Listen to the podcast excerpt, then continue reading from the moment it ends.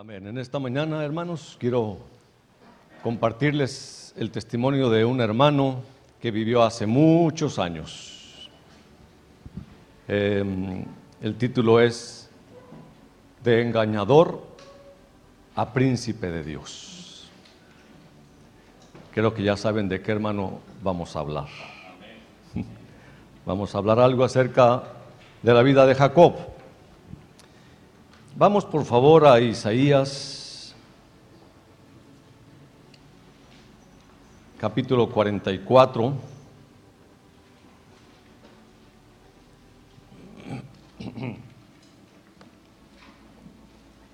Dice ahí capítulo 44 en el verso 5. Este dirá, yo soy de Jehová. El otro se llamará del nombre de Jacob. Y otro escribirá con su mano a Jehová y se apellidirá con el nombre de Israel. Sabemos, hermanos, que Jacob es el padre de la raza hebrea. Los hebreos se llaman con el nombre de Jacob y se apellidan con el nombre de Israel, como dice esta escritura. Entonces quiero referirme a Jacob como el fundador del pueblo el cual lleva su nombre, Israel. Obviamente Abraham, abuelo de Jacob, es el padre de la fe, pero no solo del pueblo judío, sino también del pueblo gentil que ha llegado a la fe que es en Cristo Jesús. Miren, creo que si nosotros podemos entender mejor, si podemos, si podemos entender la vida de Jacob, podríamos entender mejor a su pueblo natural, a Israel, y podríamos entender mejor también a su pueblo espiritual, a la iglesia. Si, si estudiáramos y aprendiéramos más de la vida de Jacob, podríamos entender mejor a Israel y a la iglesia. ¿Por qué? Porque lo que vivió Jacob como individuo, de alguna manera increíblemente similar, lo ha vivido su pueblo Israel y lo está viviendo también su pueblo espiritual, la iglesia. Van a ver que es muy similar. Las cosas por las que pasó su pueblo fueron experimentadas primero en la vida de Jacob mismo. Fíjense en algunas similitudes entre Jacob y el pueblo de Israel. Miren, Jacob pasó la mayor parte de su vida en el exilio y en medio de duras situaciones de trabajo y penas. Es lo mismo que le ha sucedido a su pueblo Israel. Jacob estaba inseparablemente apegado a esa amada tierra de Israel. Lo mismo ha sucedido, con cualquier judío que ha crecido en el judaísmo. Jacob fue purificado mediante una fuerte disciplina y lo mismo el pueblo de Israel ha estado pasando por esa disciplina a través de los siglos hasta que reconozcan a Cristo Jesús, que es el Salvador y que es sangre de su sangre. Por supuesto, hermanos, Jacob también tiene que ver mucho con nosotros. Cuando leo la vida de Jacob veo, y veo sus fracasos y su naturaleza, me recuerda a mis fracasos también y a mi naturaleza. ¿No se han dado cuenta que somos igualitos que Él? Fíjense, fíjense, no, no, voy a dar las escrituras porque nos tardaríamos mucho, o sea, no vamos a leerlas, pero en Génesis 25, Jacob se aprovechó de su hermano cuando éste estaba dominado por el hambre. Conocen la historia todos, la mayoría, ¿no? ¿Sí? Jacob se aprovechó de su hermano su hermano tenía hambre. Al igual, así nosotros, el ser humano, movido por el deseo de poder, por el deseo de influencia, se aprovecha siempre de las necesidades de otros para sacar ventaja, igualitos que él. En Génesis 27, Jacob engañó a su padre. No es igual que nosotros debido a la naturaleza caída y egoísta del ser humano. También Jacob saben que su nombre es usurpador, engañador. También Jacob en Génesis 30 respondió con sus mismos engaños a los engaños de Labán. ¿Sí? Labán lo estaba engañando, pero él también dijo, bueno, si de esas vamos, pues ahí te va. Y él también respondió igual, no había diferencia, no había diferencia que, como hoy en día, tristemente no hay mucha diferencia entre cristianos y e impíos. En Génesis 32, Jacob creyó que podía calmar la ira de Saúl con regalos, igualito que nosotros. Cuando nuestra fe falla, tratamos de sobornar, tratamos de huir, de adular para sacar provecho o salir de una situación difícil. Jacob, tramposo, engañador, usurpador, astuto para aprovecharse y sacar ventaja. Son buenos términos que le podemos aplicar a Jacob. Pero no es porque nos estemos acabando a Jacob. No es así, no es el propósito. El propósito es que sepamos que nadie está libre de estas cosas, como Jacob, hasta que se encuentra con Dios y es cambiado por Dios. De Jacob a Israel, ¿verdad? De usurpador a príncipe de Dios. Es el testimonio de este hombre, de este hermano en la fe que vivió hace muchos años. También nosotros pertenecemos al grupo de Jacob. Pero ahora la gracia de Dios, bajo esa gracia podemos ser diferentes. Bajo la gracia de Dios, bajo la obra redentora de Cristo en la cruz. Podemos ser diferentes. Podemos ser cambiados y pertenecer ahora al grupo de Israel ya no al grupo de Jacob, ahora pertenecer al grupo de Israel, cuyo nombre significa el que lucha con Dios, o el que reina con Dios, o príncipe de Dios. Pero las aspiraciones de Jacob son las mismas que las nuestras. Haciendo un recuento también de su vida, también nosotros hacemos promesas cuando salimos de casa a lo desconocido. ¿Se acuerdan? Jacob hizo promesas a Dios cuando salió de Berseba. También nosotros hacemos promesas, prometemos a Dios. También nos parece algo insignificante el trabajo duro cuando nos impulsa un amor que lo domina todo. ¿Por qué lo digo? Porque él amaba a Raquel. Y Jacob trabajó 14 años por ella. Jóvenes, sépanlo. Tienen que trabajar 14 años por su doncella. No nomás así, así nomás, ¿verdad? Eh, hermano, eh, ¿me da la mano de su hija? Tiene un precio. Mínimo 14 años. Pero a Jacob se le hizo nada.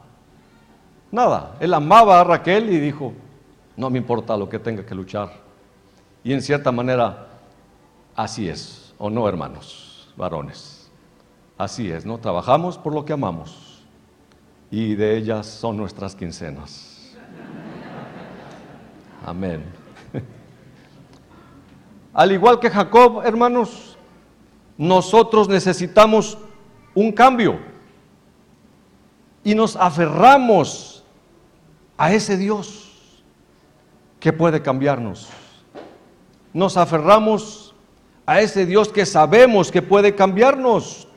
Jacob le dijo al ángel, no te dejo ir hasta que me bendigas.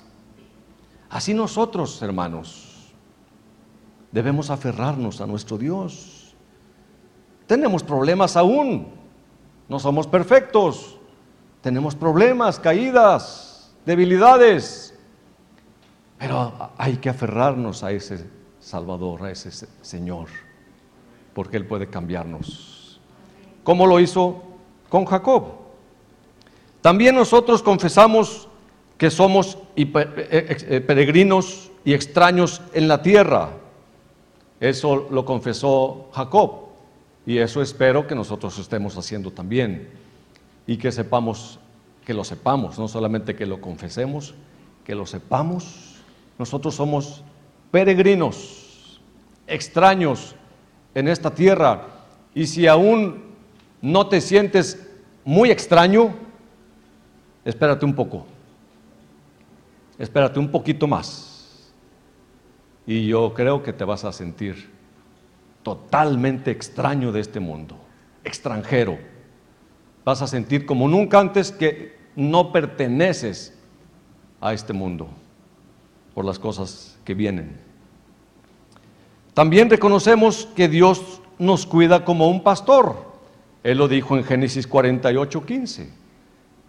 También esperamos de Él la salvación. Jacob lo dijo en 49, Génesis 49, 18. También nosotros nos identificamos con sus tristezas, con sus temores. Cuando Faraón le preguntó a Jacob, a Israel, ¿cuántos años tienes? Él dijo, larga y difícil ha sido la vida de tu siervo. ¿Sí? Ahora, hermanos, es un consuelo muy grande saber que los santos de la Biblia, como Jacob, Jacob es, hermanos, es un héroe en la Biblia, ¿no? Y el Señor dice, mi nombre es el Dios, es que yo soy el Dios de Abraham, de Isaac y de Jacob. Y ese es uno de sus nombres favoritos. Mi nombre es el Dios de Abraham, de Isaac y de Jacob.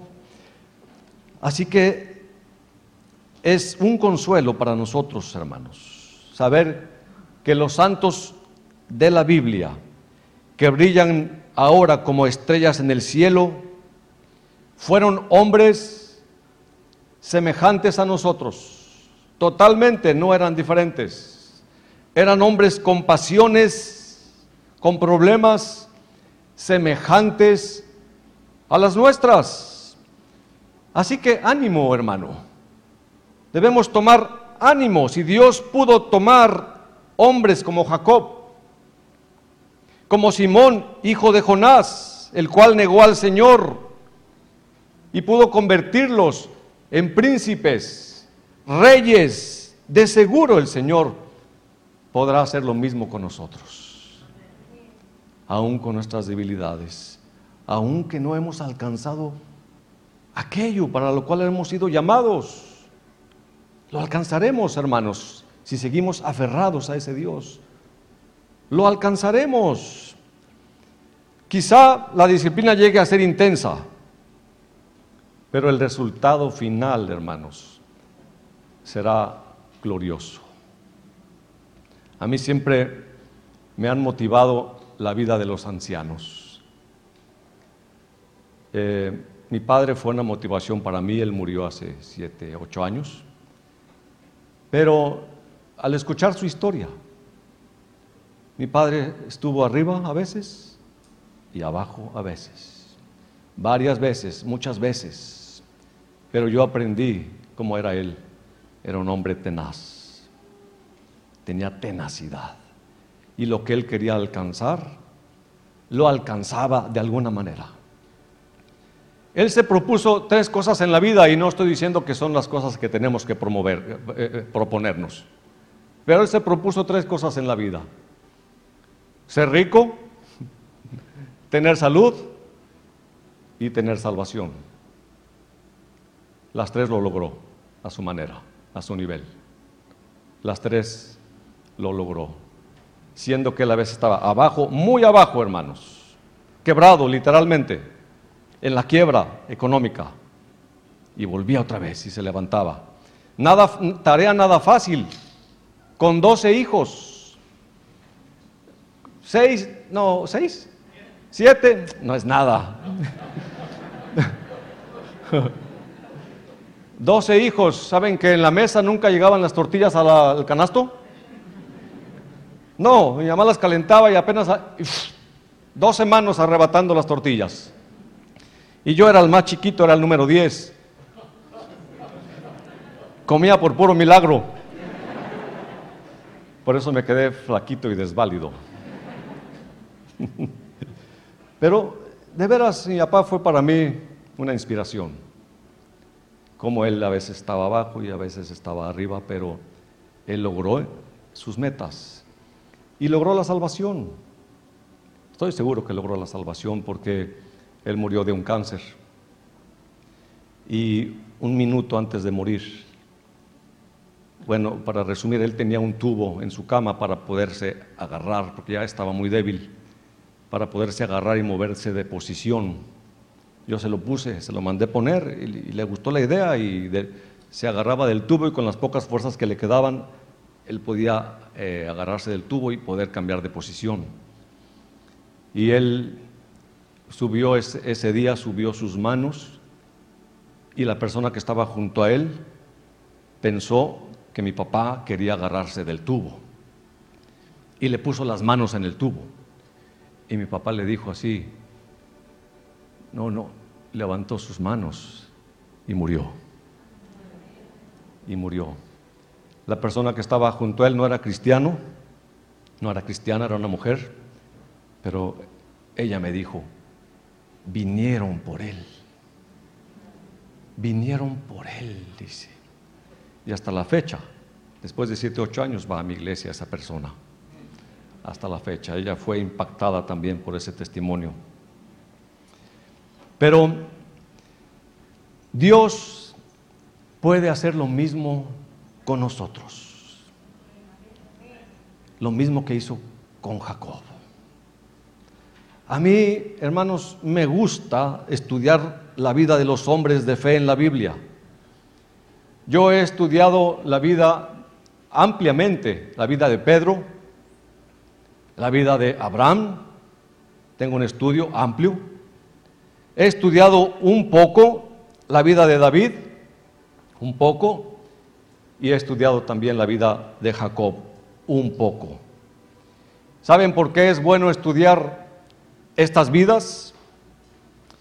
Yo en lo personal lo necesito. En lo personal lo necesito. Necesito recordar que estos hombres de fe eran seres humanos como yo como yo, igualitos, con pasiones semejantes a las nuestras.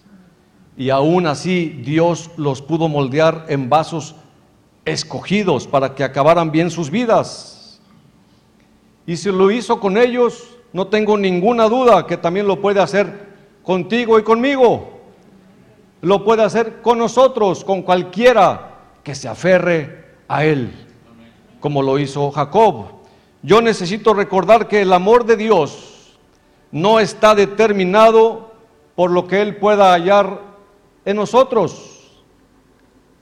No, hermanos, el amor de Dios no está determinado por lo que Él pueda hallar en nuestro interior. Tampoco le sorprende el mal que hay en nosotros. No le sorprende, Él, lo conoce, Él sabe. Ni nuestro pecado puede hacer que se apague su amor y su misericordia para con nosotros. Yo necesito recordar que aún con mis fallas, Él me sigue amando. Y no, no tengo ninguna duda. Entre tantos hijos, repito, 12 hijos, mi papá de repente se molestaba con alguno de mis hermanos y lo corría de la empresa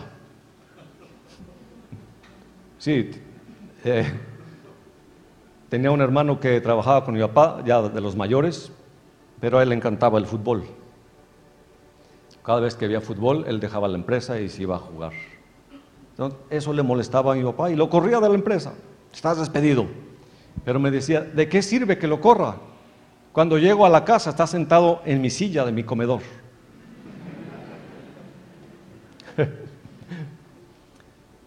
Eh, los que somos padres sabemos que nosotros podemos molestarnos con, con nuestros hijos, pero nunca dejaremos de amarlos. Nunca. También lo vi en uno de mis hermanos mayores, que él ya no vive. Él era alcohólico y le causó muchos problemas a mi mamá. Muchos problemas. Pero mi mamá siempre anhelaba por su hijo. Porque él se fue, se perdió. Y mi mamá siempre anhelaba por él. Así es nuestro Dios. O sea, el pecado nuestro, hermanos, no hace que su amor se enfríe hacia nosotros. No dice la escritura, ¿qué nos separará del amor de Dios? ¿Qué? ¿No? Romanos, Romanos 8.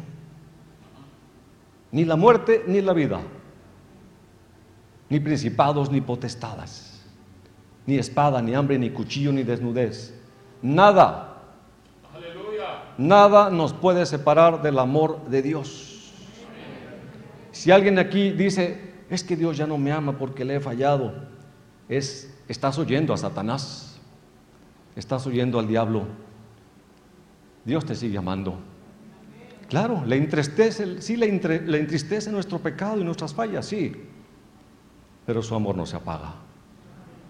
No se apaga, hermanos. Jamás. Entonces yo necesito recordar eso. Por eso es que me gusta estudiar la vida de, estos hombres, hermanos. Pero hay algo por lo que Dios pudo hacer una obra en sus vidas.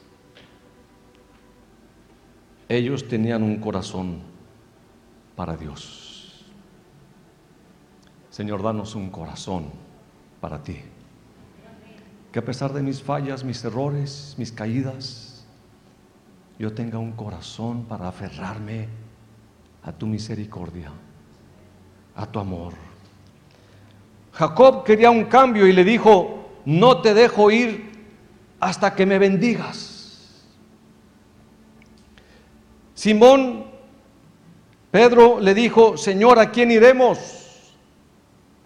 ¿Queréis acaso iros vosotros también? ¿A quién iremos, Señor? Solo tú tienes palabras de vida eterna. Solo en ti podemos tener eternidad en el cielo. David, con sus pecados, sus caídas, que los conocemos también, adulterio, asesinato. David le dijo al Señor, ten piedad de mí, oh Dios conforme a tu misericordia, conforme a la multitud de tus piedades, borra mis rebeliones, lávame más y más de mi maldad y límpiame de mi pecado, porque yo reconozco mis rebeliones y mi pecado está siempre delante de mí. Crea en mí, oh Dios, un corazón limpio y renueva un espíritu recto dentro de mí. No me eches de delante de ti y no quites de mí tu Santo Espíritu. Miren, hermanos, Dios vio en Jacob a Israel.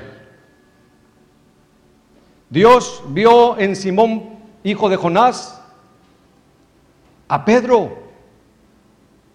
Dios vio en Saulo a Pablo.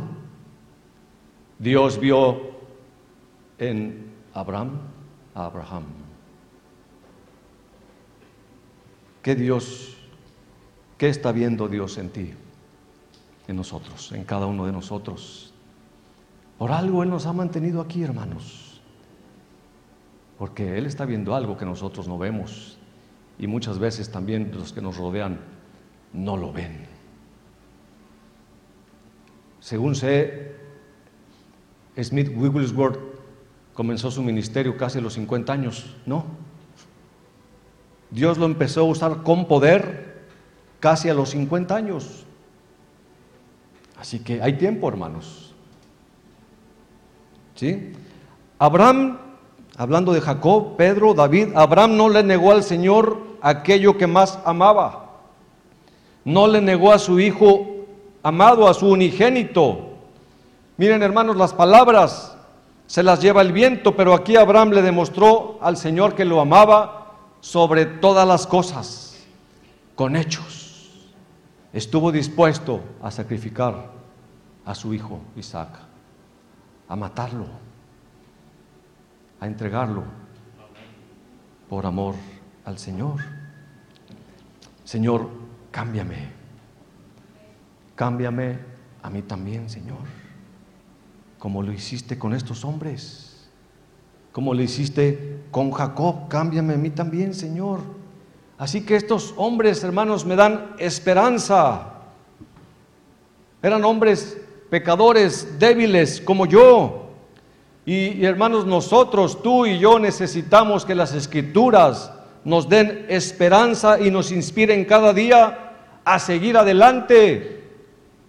O puede llegar el momento en que tiraremos la toalla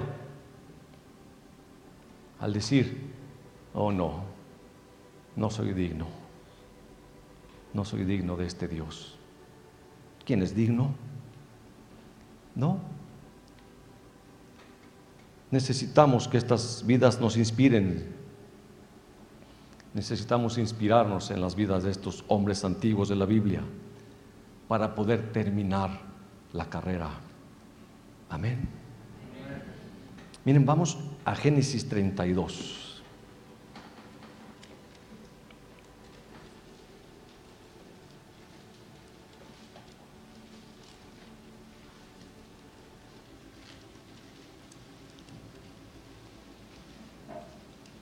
Dice el versículo 24, Génesis 32, versículo 24. Así se quedó Jacob solo y luchó con él un varón hasta que rayaba el alba. Y cuando el varón vio que no podía con él, tocó en el sitio del encaje de su muslo y se descoyuntó el muslo de Jacob mientras con él luchaba. Y le dijo, déjame, porque raya el alba, estaba por amanecer. Y Jacob le respondió, no te dejaré si no me bendices. Y el varón le dijo, ¿cuál es tu nombre? Y él respondió, hermanos, Imaginen ese momento. ¿Cuál es tu nombre? Y él respondió, mi nombre es Jacob. Mi nombre es usurpador, engañador, tramposo, chapucero. Me avergüenza mi nombre, pero mi nombre es ese. Y el varón le dijo, no se dirá más tu nombre Jacob, sino Israel. Mi nombre es Jacob, tramposo, chapucero, pero ya no quiero más llamarme así. Señor, cámbiame. Ya no te llamarás más Jacob, ahora te llamarás Israel. Nosotros, hermanos, debemos y tenemos que identificarnos con Jacob y su naturaleza. Pero, hermanos, también tenemos y debemos identificarnos con Israel y su vida cambiada. ¿Sí? No, no quedarnos con Jacob nada más ahí. Yo soy como Jacob. Ahora también soy como Israel, una vida cambiada, transformada por la sangre de Cristo, por la obra de Cristo. Debemos identificarnos con Israel. Podemos ver también, hermanos, el amor de Dios hacia Jacob, porque se ve claramente que aunque Jacob era chueco, chapucero, él anhelaba un cambio.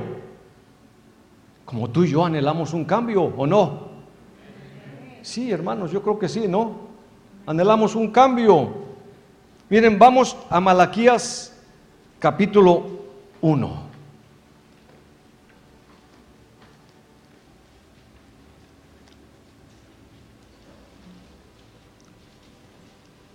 Jacob no se imaginaba que ese día iba a ser cambiado de Jacob a Israel. Así como tú y yo tampoco imaginamos en qué momento el Señor puede cambiarnos y transformarnos. Que definitivamente Él ya lo está haciendo. Pero un cambio radical viene. Malaquías capítulo 1, versículo 2 yo os he amado, dice Jehová. Y dijisteis, ¿en qué nos amaste? ¿No era Esaú hermano de Jacob? Dice Jehová, y amé a Jacob y a Esaú aborrecí.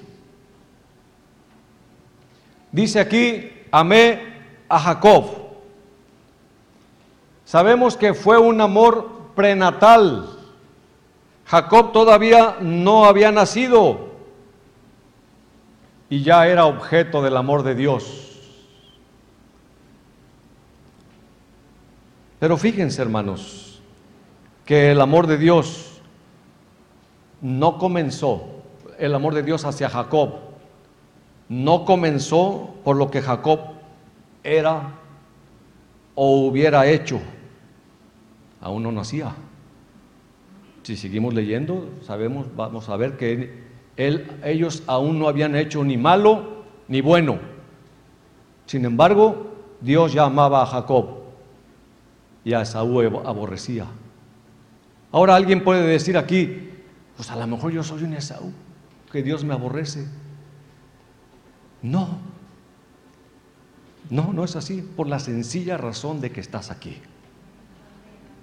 Por esa sencilla razón no eres un Esaú. Si no estuvieras aquí, diría, tal vez.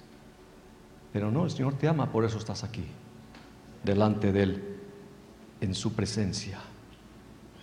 Entonces el amor de Dios nació desde antes de que nacieran. Y es lo mismo con nosotros. Dios nos ama no por lo que éramos, o por lo que hemos hecho y ese amor continuará a pesar de todo. Porque yo no cambio, dice el Señor. Si te amé ayer, te amo hoy y te amaré mañana. Yo no cambio. Debemos captar eso, hermanos. Es que yo sentía que Dios me amaba antes más. No, Él te sigue amando igual. Nosotros somos los que hacemos que nuestro amor hacia Él se enfríe y como resultado sentimos que Él ya no me ama tanto. No, no es así. Este amor de Dios hacia Jacob era un amor ferviente, pero también era un amor disciplinario. Solemos nosotros tener una idea muy pobre de lo que es el amor. Yo recuerdo otra vez, entre tantos hermanos que tenía, cuando mi papá disciplinaba a alguno de mis hermanos, no éramos cristianos, lo hacía a su manera. Algunos de aquí han de tener caballos o han de conocer. Y hay una, una cosa que nosotros le llamábamos cuarta, con la que se le pega a los caballos. Con esa nos daba. una cuarta, porque era una cosa que tenía cuatro, ¿cómo se dice? cuatro cuerdas. Con esa nos daba. Y cuando disciplinaba a alguno, no faltaba quien dijera, es que tú no nos quieres, tú no nos quieres. Mi papá se reía. Hmm. Pero pensamos que amor es solamente acaricias y cosas dulces. Conocemos muy poco ese amor que puede decir no, que puede usar la vara, el azote, el fuego, por nuestro bien. Así es el amor de Dios. Debemos saberlo y entenderlo, sobre todo los jóvenes, niños que están creciendo. A veces el amor de Dios es azote y es vara. Y preocúpate si Dios no te azota o disciplina, porque su palabra dice, ¿qué padre no, no disciplina a su hijo a quien ama? Ahora, hermanos, si se nos hubiera pedido que dijéramos cuál de estos dos hombres, Jacob y Esaú, si se nos hubiera pedido que escogiéramos cuál de estos dos hombres era el favorito del cielo, con toda seguridad habríamos escogido el que no era. Miren, ante nosotros tenemos a Esaú, por lo que dice la escritura, velludo, rubio, amado, amigo de la casa, seguramente era un hombre atlético, de anchas espaldas. Además, hermanos, Esaú tenía otros atributos, estaba lleno de impulsos de generosidad. Podemos verlo en la escritura. Era un hombre afectuoso con su anciano padre, capaz de perdonar al hermano que le había hecho un mal tan grande. Esaú llegó a ser un príncipe famoso y el ancestro de un linaje real. Seguramente al ver a Esaú hubiéramos cometido el mismo error de Samuel cuando vio al hijo mayor de Isaí y él dijo, seguramente este es el escogido este es el ungido de Jehová. Y el Señor le dijo, no, no, no veas con estos ojos, porque yo veo el corazón. Por otro lado, hermanos, vemos a Jacob. Fíjense, a diferencia de Esaú, ¿qué vemos en Jacob? Exiliado de la casa paterna cuando era joven. Tuvo que salir huyendo en su edad madura era un peón al servicio de un pariente de su tío Labán. En el atardecer de su vida, desgastado por la ansiedad y los problemas.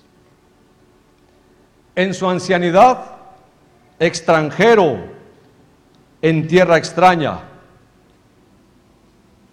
¿A quién hubiéramos escogido? al ver las circunstancias y la vida. Sin embargo, Jacob era el amado de Dios. Era el amado de Dios. Y es ese mismo amor especial el que lo expuso a tan dura disciplina, hermanos, para lograr de él un Israel, un príncipe de Dios también la vida de Jacob nos da un indicio acerca de la elección divina. Aquí hay una elección divina, hermanos. Todavía no ha nacido un niño, todavía no habían nacido esos niños y Dios ya tiene un plan perfecto para Jacob. Había una elección divina. Es imposible, hermanos, ignorar que Dios quiere que algunos hombres sean líderes, sean maestros y que sean grandes hombres aquellos a quienes Dios escoge para una misión, parecen destinados a soportar los embates del dolor, la tristeza y las preocupaciones. Tenemos que afirmar que esa elección divina está pensada para que aquellos que son elegidos sirvan a los demás, no para ser servidos. Son escogidos no para ellos mismos ni para su propio beneficio, sino para el bien de la obra que por su posición privilegiada pueden hacer a favor de otros, a favor de los demás. Se ve claramente, hermanos, no tengo ninguna duda. Jacob anhelaba un cambio. Él ya no quería seguir siendo el tramposo, chapucero, usurpador. Jacob deseaba un cambio. Tenía un profundo deseo de cambiar, de dejar de ser el hombre cuyo nombre determinaba su naturaleza. Yo también quiero cambiar, hermanos. ¿Y tú? Señor, cámbianos. ¿Cuál es tu nombre? Jacob. No creo que lo gritaba con mucho orgullo. ¿Cuál es tu nombre? Jacob. Usurpador, chapucero.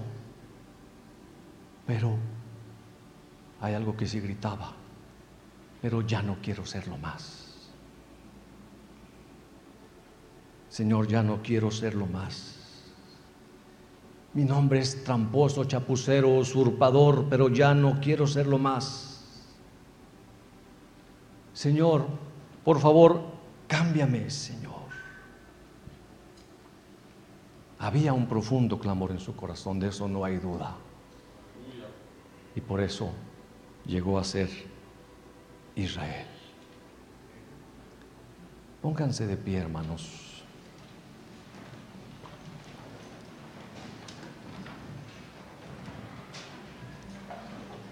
Miren, vamos a ser sinceros con Dios.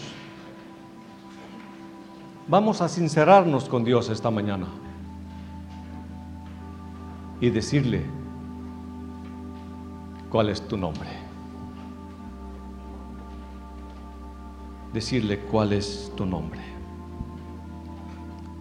Señor, mi nombre es mentiroso, pero ya no quiero serlo más.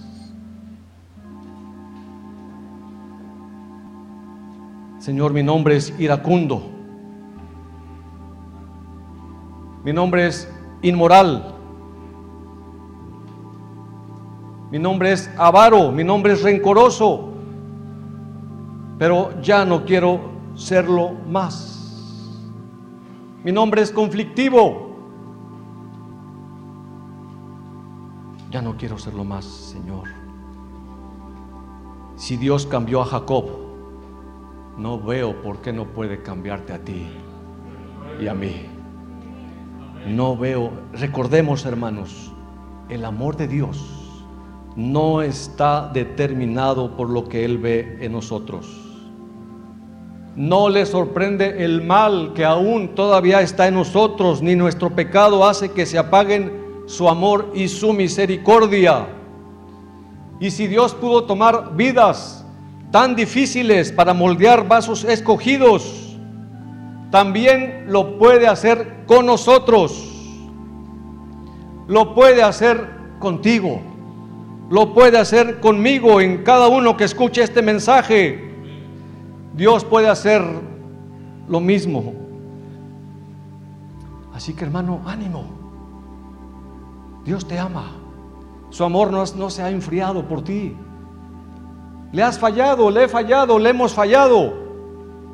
Eso para todos es evidente.